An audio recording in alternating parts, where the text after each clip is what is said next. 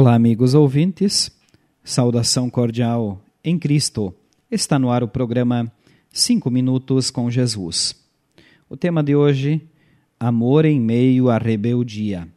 O texto bíblico base, Jeremias, capítulo 31, versículos 16 e também 22.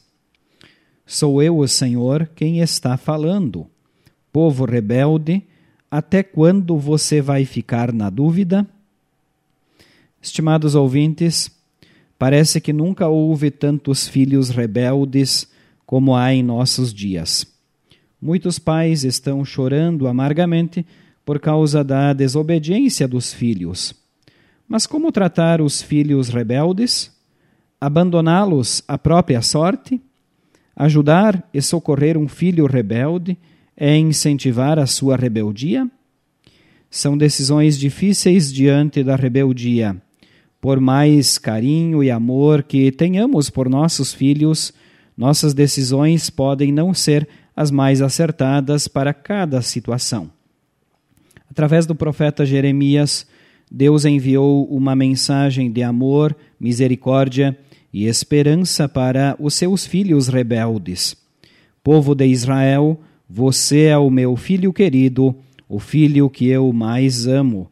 Sempre que digo o seu nome, penso em você com amor. Jeremias 31, 20. O problema é que os filhos de tão rebeldes não ouviam a mensagem enviada pelo Pai amoroso. O exílio que estavam enfrentando, as dificuldades, as mortes, eram tidos como ação de um Deus irado e não como ação amorosa de um Pai que desejava o arrependimento. E o pai disse em Jeremias 31, 22 assim: Povo rebelde, até quando você vai ficar na dúvida? Como têm sido os seus dias? Quais dificuldades está enfrentando? Mesmo que os seus dias difíceis sejam consequência de sua rebeldia, não tenha dúvidas. Deus ama você. Deus ama seus filhos e por maior que tenha sido a sua desobediência, maior é o amor e a misericórdia de Deus. Pois Deus mostrou o quanto nos ama. Cristo morreu por nós quando ainda vivíamos no pecado. Romanos 5, versículo 8. Vamos orar. Querido Deus, obrigado por comunicar-me o teu amor mesmo estando eu vivendo em rebeldia.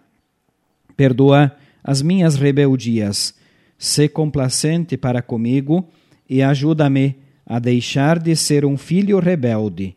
Em nome de Jesus. Amém. Esta, prezados ouvintes, foi a nossa mensagem para hoje. Agradecemos a todos pela audiência. Nós, da Igreja Evangélica Luterana do Brasil, Desejamos a todos uma boa e abençoada semana. Para o Calvário segue Jesus, dia sombrio, quase sem luz, sem ser forçado, vai entre